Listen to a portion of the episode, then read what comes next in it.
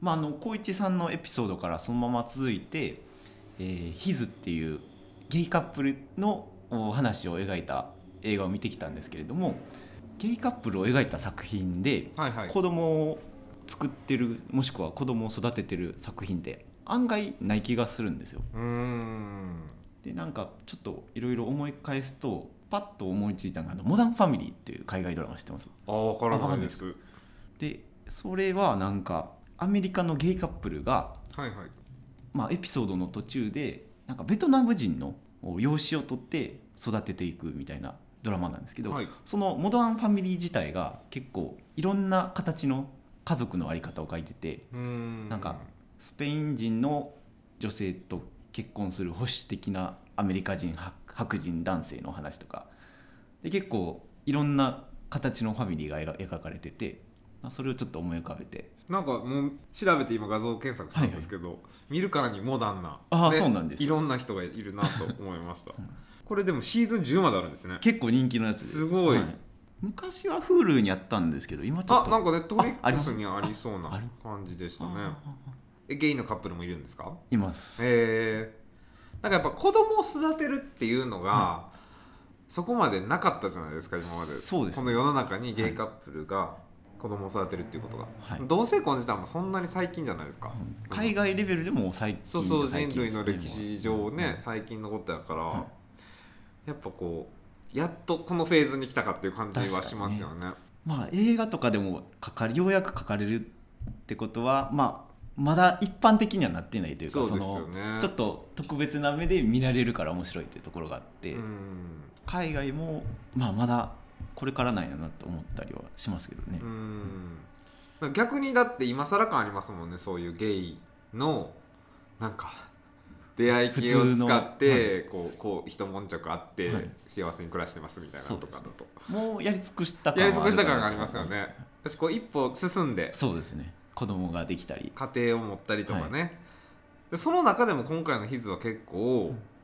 特殊ですよね特殊だっですねてねもともと付き合ってたけどやっぱりのんけに、まあ、戻ったというか、はいはいはいね、女性と結婚してそうですね子供ができたけどまた戻ってくるみたいな、はい特殊なケースですよね。はいこれからゲイ映画ってどうなっていくんかなと思いますけどねああまあ確そかのに結局垣根がなくなって、まあ、このスペシャル感はやっぱりなくなっていくわけじゃないですかうんいい意味でも悪い意味でも。となるとどうなんでしょうね、うんじゃあ BL とかもなくなるってことですかそうじゃないですか、あー、まあ、どうそれがな何んでしょうね年、何十年先まのあまあ単位の話か確か分かんに100ないです年け後ど、とかはなさそうそうなんですでもね BL とか TL とか好きな女の子多いですも多んねいですね私こう特別視されてんのかなと思うけどそれが当たり前になったら別になんとも思わへんかなあなんか今でもこう道で手つないでたりしたらうわってああ思いますしねあ僕とか視線は集まりますうんなんか京都市内はいではいはい歩いてて、はい男の子2人が手つないでみ歩いてるの12回見たことあるんですけどあーうわって思うもんやっぱり僕はあんま見たことはないなかなかいないないですよね大阪やったら、います、はい、ちょこっと見かけるかなレベルで、うんわかんないですけどうんなんかまあその外国人とかやったら結構いるけあうんうんど、うん日本人同士ってほんま珍しいなと思って12回しか見たことないんですけど、うんましてやねそういう街だったら分かるドラマとかそうですねね新宿2丁目とかやったら分かるんですけどもっとね先駆者がいてくれたらいいんで すけどねいやまあ人任せやけどいや まあ男女で手つないでもそんなにまあ見まあまなあいで日すもん本ね人はちょっと恥ずかしがりますからね、うんうんせいぜいポケットに手入れたりとかうんぐらいですよね腕組んでたりとかでまあヒズ見て思ったのはやっぱ家族作るって難しいんやなってほんまに思いましたねうん僕ほんまに結婚する気とか全然ないんでですけど普通のストレートの人でもやっぱり家族作るって苦労してはるなと思いますしそうですね、んましてや女の人が働くってなったりとかするともっと大変ですよね、うんでももっとねこうキャリアを積みたいみたいな感じの女の人だったじゃないですそうですかね今回の話ってで旦那がねああやって家庭に入ってくれんやったらいいけどそうもいかない家庭なんていっぱいありますもんね確かにねで親も保守的で俺も結構しつけが厳しい感じそうですね一回失敗したからあー今度こそ今み度はたいなって思ってるんでしょうねですねあーいるいるこういう親と思いながら見てました まあまあけど海外に出たりとかしてほしくなかったんでしょうねきっとそれは通そうで訳し者ょうとかねそういうのやめてほしかったけど、ねえ面白い映画だったなと思いました で光一さんと収録するのはあの7月以来、そうですね、はい、で、えーカナダに1回留学に行こうとされて、まあ、ご家族の都合でいろいろあってそうですねえ2ヶ月ぐらい向こうにいたのは結局1か1ヶ月か月ちょいあーで、えー日本に帰ってこられてるんですけども、はいやっぱねいろいろありました ね。で先ほどちょっとあの駅で歩いてる時に喋ってたんですけども、はいアカデミー賞が、まあ、あの昨日か一昨日発表そさうでれしたて、ねで僕もそのグリーンブックっていうアカデミー作品賞を取った映画を見てたのがちょうど1年前ぐらいだったので、うんあれから1年早いですよねって話をしてて、何がありました今までいやもう数えきれないほどいっぱいありましたね ありまし2019年も怒涛の怒涛ので したねまあ仕事辞めるまではやっぱはいは安いはい定してましたけどね、ああ毎日同じことしてたし、はい毎月同じことしてたけど、うん辞めてからはやっぱ怒涛でしたよねはい東京行って家探し、まあ、カナダ行ったり東京行って家探したりとそうかですよねなんか今後のキャリアとかも考えますよねやっぱもう30ね、はいはいはい来月32になるんで32なんですありがとうございます 残念ながら32いになやるんいでやいやいやまだまだピチピチみんなしっかり働いてるなと思ってあーまあ30やったらやることまだまだ決めれるじゃないですかうーんなんせ結婚しいひんからああそうですねそこは自由なとこはちそょうっそうとそうしても別に家庭を守らないといけないっていうわけじゃないじゃないでそうすですねか男同士だったら、うんやしそこは気楽に考えてるんですけど、でも年いけばいくほどやっぱり自分のしたいことってできるようになっていくんやなと思うって、んそうですねなんか僕高校卒業して僕働いてるから大学行ってないんですけど、はいはなんか求人とか見ててもやっぱ大卒とか専門卒が多いんですよねあーそこで区切るとこは多いねうかもしれないんなんかだから大学とかも行った方がいいんかなとか今あーから思うけどもう行かへんけど、はいなんかでも結構好きなことして生きてる人も多いじゃないですかポッドキャスト界隈ももちろんそうやまし、あポッドキャスター界隈は結構フリーランスも多いしそうそう多いじゃないですかなんかゲイ趣ポ味にも限らず、はいだしなんかそういうの聞いてるとすごい勇気をもらえるというか、まあ、勇気をもらえるだけで行動しないと意味ないんで すけいやど よし行動しなあかんなと思ってるところですね、いやでも実際光一さんほんまにいろんなことされててうん海外でも何年か働いてそうですねオーストラリアオーストラリでアとも働かれててでカナダにもちょこっと行かれてたりうんで京都でもカラフルっていうそうですね LGBT 系の団体を去年そうえー5いろ月いろからやってるんでそうですすよねね手伝われててそれ最近どうなんですかどういった活動をなんかあの大きいイベントが1月に実はありまそしうて、クラウドファンディングでお金を集めることができたので、はいはいそれのお返しっていうことでね、はいあのまあ、登壇者の方を6人ぐらい呼んで、まあ、LGBTQ についてもっと知ってもらおうとはい知らない人いっぱいいたんではいということでそれをやったんですねでまあ動画も撮ってたのはでい2時間弱あるんですけど、はいまあそれもね、まあ、形公開できる形になってから公開しようかなと思ってるんですけそどうねで今まで京都の LGBT サークルがなかったんですよね大学とかでは多分個々にあったと思うんですけあーどそのそういう一般的なやつには活動してるのはなかったみたいです心強いですねでもね。ねやっぱそういうのがあるとないとではやっぱ世間の見方も大きく変わりますしねなんかこの間市長選があったんですけはいはいはいはど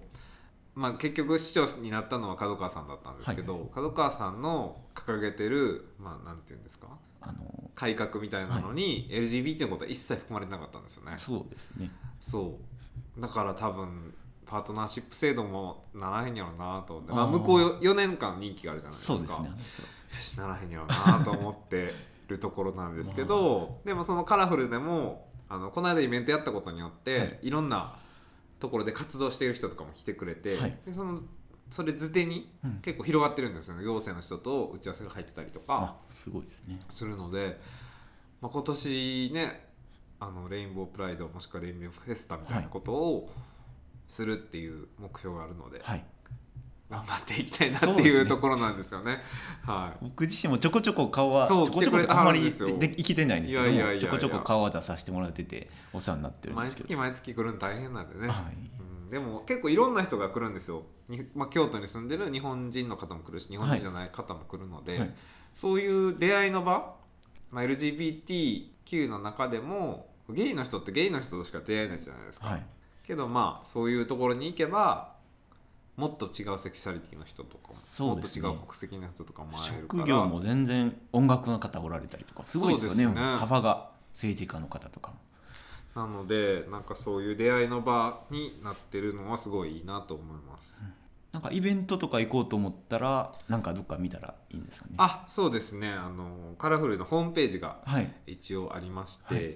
まあ、ちょっと説明欄にじゃあつけといてもらおうかなあそうですねまたリンクポッドキャストのリンクにちょっと載せようかなと思うのであありがとうございます、でそこにあのカラフルのインスタグラムとかはいカラフルのイベントを告知してるミートアップっていうサイトとはいリンクとかが貼ってありますので、はいホームページの方に、はいそこからぜひ見ていただければなと思ってますそうでですまあこの間のイベントの動画もまあしばらくしたらちょっとそっちの方に載せようかなと思ってるのではいはい 宣伝していただいてありがとうございますなんか最近その NHK はでやる気ありみさんが NHK の番組とコラボしてたりとかいろいろされてますよねそほうんまにそうだからなんかすごい認知されてきた上で、なんかちゃんとまあ市民権というか、うん今まではと話にすら出てこなかったのところがそうやって話す議論が起こってるっていうのはすごいいいことなのでかいですよねメディアとかで一歩うん着々と進んでいってますそようですね台湾でもなったし、うんこのままね日本でもなればいいですよねそういうですよねまあ、潰しても潰してもねなんか新たな問題が多分出てくるんでしょうけど 別に同性婚だけじゃなくてそういうトランスジェンダーの人の扱いとはいか、はいはいはいもういろいろあるから、うん夫婦別姓のこととかもああありますねるし、でそうそうそのヒズの中でも同性愛っていうきっかけはあったけどその夫婦の形うんの問題とかも結構言ってはったじゃないですか、はいはいはいなんか弁護士の人がやっぱお父さんとお母さんに育ててもらわな子供は幸せになれへんみたいなこと言ってはって、なんかそういうのそもうですよねちゃんと突っ込んでくれてるのすごいいい映画だなと思いました、だっ僕て自シン身、うんシングルマザーとかシングルファザーの人もいるわけじゃないですか。僕自身もずっと思うんですけどゲイとか抜きにしてほんまに男同士で育てたらあかんもんなんかなってほんまに疑問に思うんですよまおっぱいが出ないとかあるとあは思うんですけどそんなにママじゃないとダメみたいなまさにそこに結構一石を投じてくれた感じはしましたよね。うんうんなんか子供自身もお父さんにすごい懐いてるしそうですねなんかお母さん自身もキャリアをすごい重視というか、まあ、キャリアもすごい大切やから、うんっていう描き方をされててうんすごい現代的だなと思いましたあの悩み方が。確かにねうんぜひ見てほしい映画です よね。ヒズなんかでも京都でも今まで一つの劇場でしかやってなかったんですけど、はいなんか2月の後半からあ広がるんですかそうもう一個あるらしくておーなんか大好きくん見に行くって言ってましたねなのでもっと拡大してくれたら嬉しいですよねそうですねで京都また京都の話変わりますけども、はい新しいもっと新風館があったとこにああホのテルができるんですよねと映画館映画館うも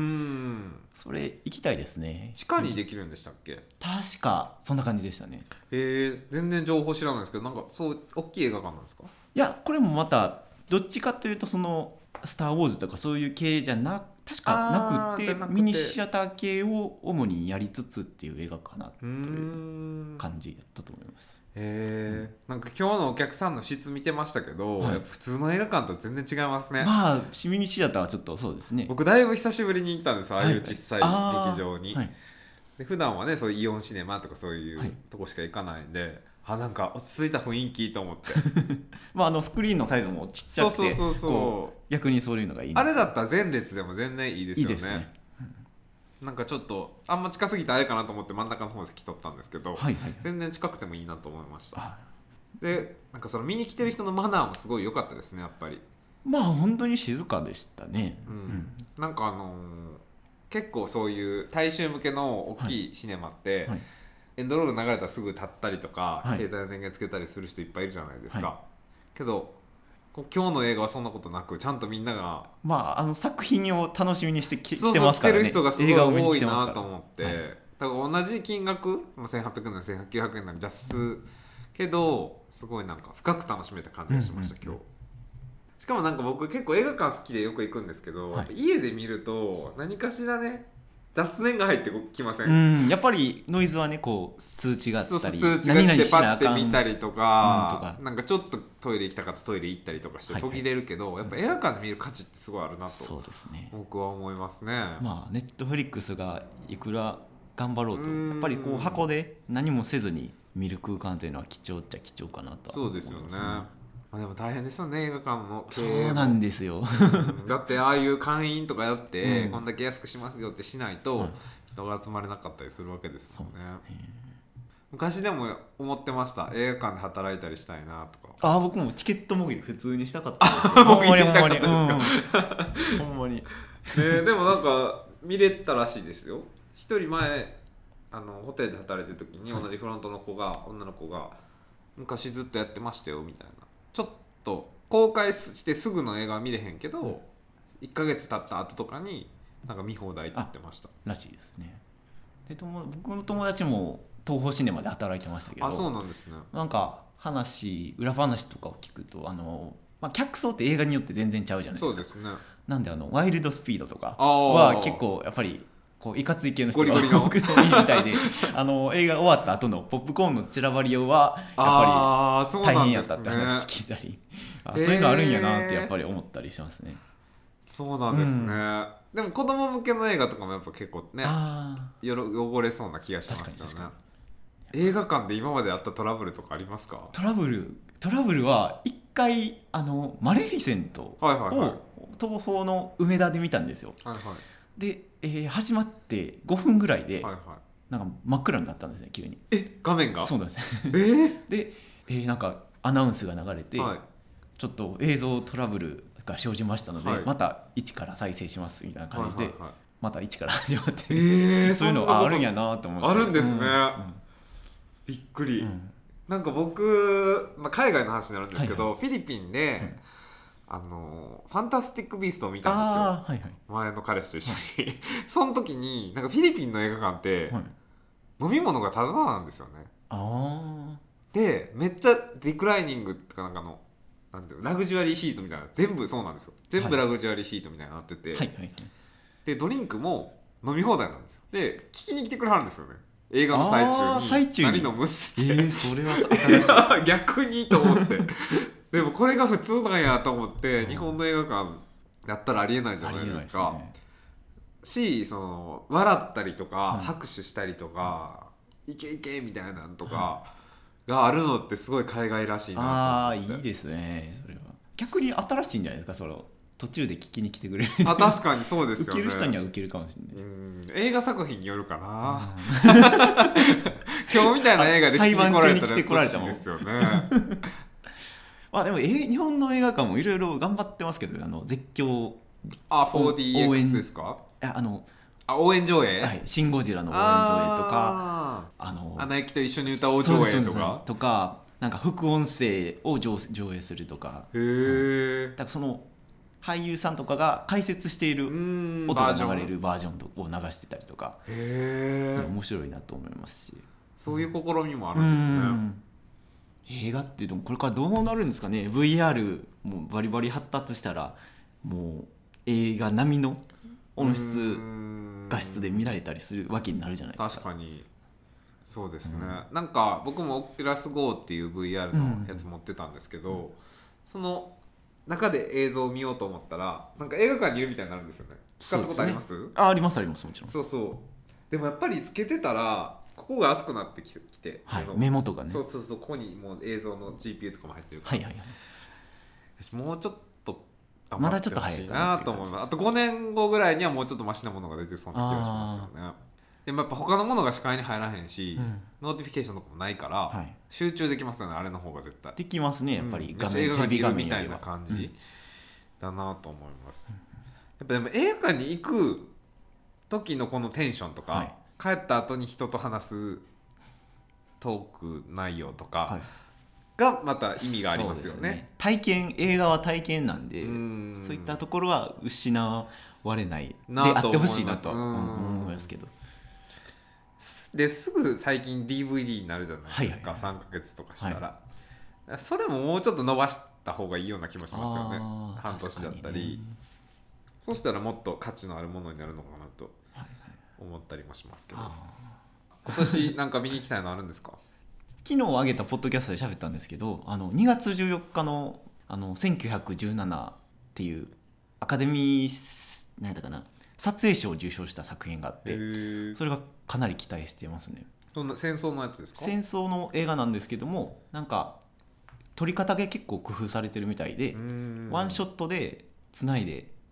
僕もままだ見てないんであれなんですけどえすすごごいいずっとワンショットなんですか多分ず2っとい時間やずっとか分かんないですけ どすごいつながってるみたいなんですよああーそういうこだとかでらすそういったところが評価されて海外でもそのアカデミー作品賞を取るんじゃないかって言われていうたーん第あ一候補ぐらいだったののやつやったんですよそれが日本でそうで2すね月から、ついになんか僕この間1月に公開された、あのヒトラーのやつあヒトラーというか子供のやつあはいはいはいがみたいなちょ,、あちょっとあります思ねいましたとあとはもうピクサーのいつも通りのピクサーの映画「オンワード」っていうあー2分の1の魔法はっいはていいうはやいつか、ありましたねあれも見たいしあと「ムーランああで実写」版そうそうあー実写版「ムーランが」まあまああんまり楽しみではないけどそうちょっと予告は微妙な個人的には感じなんかあのドラゴンのキャラがいたじゃないですか、はいはいはいアニメの方にあ、はでもいなんかいなさそうやしどこ行ったって感じでまだ そっか出てないか出てないですねそうやしウィル・スミスのアラジンはすごい良かったアラジンっていうあー良かったですねあれはすご僕い良かったんで見すけたどんですよはいなんかムーランはちょっと期待外れな気がするなあライオンのキングの二の前な感じがするなと思いながらも楽しみですディズニーも実写化いろいろ弾出してそうもでうすね来てますからうねん全部とりあえず実写にしたいんでしょうそうね一回ある程度はヒットするんでねまあはあの質がうんぬん置いといてそうですねだってあの「リトル・マーメイド」も決まってるあそうならんですしねいですしねあーまあ、でも僕はアニメーション映画の方が好きなんでああいいですねアップリンク京都さっき今ちょっと調べてたんですけどはいへ4月16日に京都の新風館にオープンするみたいなんでえ、また行きたいですよ行ねきたいですねあそこさんと大輔大さん輔君と 連れねて確かに映画行きたそういなんですよで名古屋もねああそう旅なん行で行きすたいっちょってとツイッターで会話してたんですけどもあのポッドキャスター界隈のあそこさんと小市さんと大輔さんと僕であの3月14日に火の鳥っていうちょっとかなり綺麗な新車両が、えー大阪名古屋間でオープンするって話なんでそれにちょっと僕が乗りたいなっていう話をしたら意外とみんな乗ってくれたんでうちょっとゲイポ界隈で名古屋に行こうかなって話をしてたりします。特急なんですよねあれは特急ですねなんで新幹線よりも遅いんですけど、まあ、ある程度安いといううかんで内装がめちゃめちゃ豪華っていうそうですよね、うんなんか赤を基調としたそうですそうです感じのなんか中国人が喜びそうな感じのまあなんまあかまあま親切かなと思いましたあの赤と金っぽい感じのあそうですねなんか豪華な感じでした、 え名古屋っていつ以来ですか僕もほんま7年前ぐらいかなと僕思もうんでねあのー、21ぐらいの時に結構行ってたんですすよよあ、いて結構行ってた結構行ってたっていうかまあ仕事旅行にああ旅行で名古屋に行ってたことがあ時期があって、はいヤバトンとかヤバトンって知ってますあ味噌とカツんかつうんうんうんとかういろうとかあきしめんとああかいいですね食べてましたいいです僕結構味噌グルメ好きですけどねあ美味しいですよね、うんなんか普段食べへんからそうなんです行った感があるってすごい確いいかにですよね確かにあと小倉トーストとかあーモーニング食べたら絶対ついてくるじゃないですかあありますかどっか行きたいとこ名古屋で行きたいとこまああのポッドキャスター界隈では有名なあのなんであんあの時放送部うーん名古屋名古屋の中心に割とあるのかあなそうなんですねと思うんですけどあれに行きたかったりへえ他はでもやっぱグルメ旅になりそうな気はしますけどね王道だとやっぱ名古屋城とかうんそうでにすなねるんですかね、うんなんかでも僕もシャチが好きでシあャチあが好きなんですけど、はいえシャチ方向じゃなくてシャチ方向じゃなくてシャチシャチあのあ動物とかはいはいはいはいの方の海の動物の方のシャチが好きで、うんそれ見に行きたいなと前々から思ってますあーなんか日本で見れるとこってあの千葉の鴨川シーワールあードわかりとましそこしかないんですよで前の彼とその千葉の方を見に行ったんですけどあうんシャチなんか結構凶暴なんですよねシャチって確か凶暴なんかホエールキラーという ねらしいですねイングリッシュネームがあるんですけどクジラですらクジラより強いんですよねだからあなんか言いますよねそうでもすごい知性があるらしくてあやっぱ白と黒のものは可愛いですよねパンダもそうですけどそうそうペンギンペンギもンそうですけど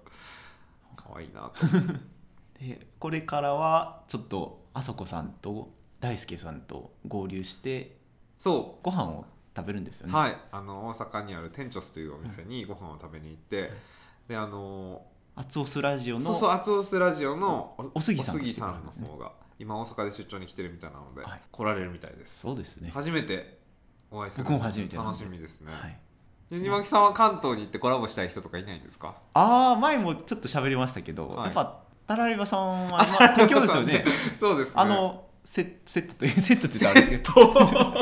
どあのコンビと コンビとコンビとあー確かに年代も近いですしね、うんタラレバ君とは、であとあのほんまに「アツオスうーんラジオさん」で収録してみたいなっていおうしのあゃるれんでですすよもんね、ジャズピアノのプロジャズピアニストのそうです方よでね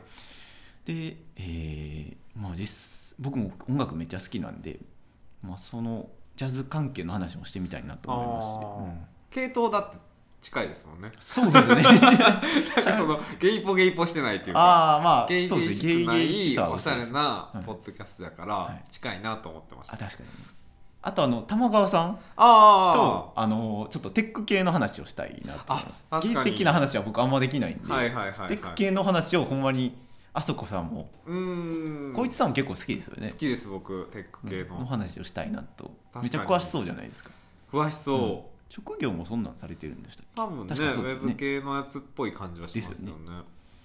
他はあのチャックさんゲイブブロガーのチャックさんやっぱブロガーそうなんはハテナブログ界隈で非常にお世話になってるんでへえ、うんそうなんですそうねなんですよ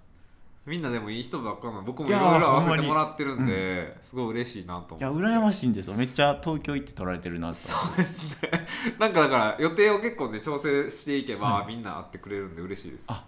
まあポッドキャストだけじゃなくてなんか深いこうつながりをそうですね作れればいいなと思いますし、ほんま最近ね、関西ですけど、はいこのねあそこさんとか大輔君とそうかですね藤巻さんとかすごい合わせてもらってるから嬉しいです、うん年代も職業もバラバラでね、なんかやっぱこうゲイ通して仲良くなることって今までなかったから、そうですね僕は特にね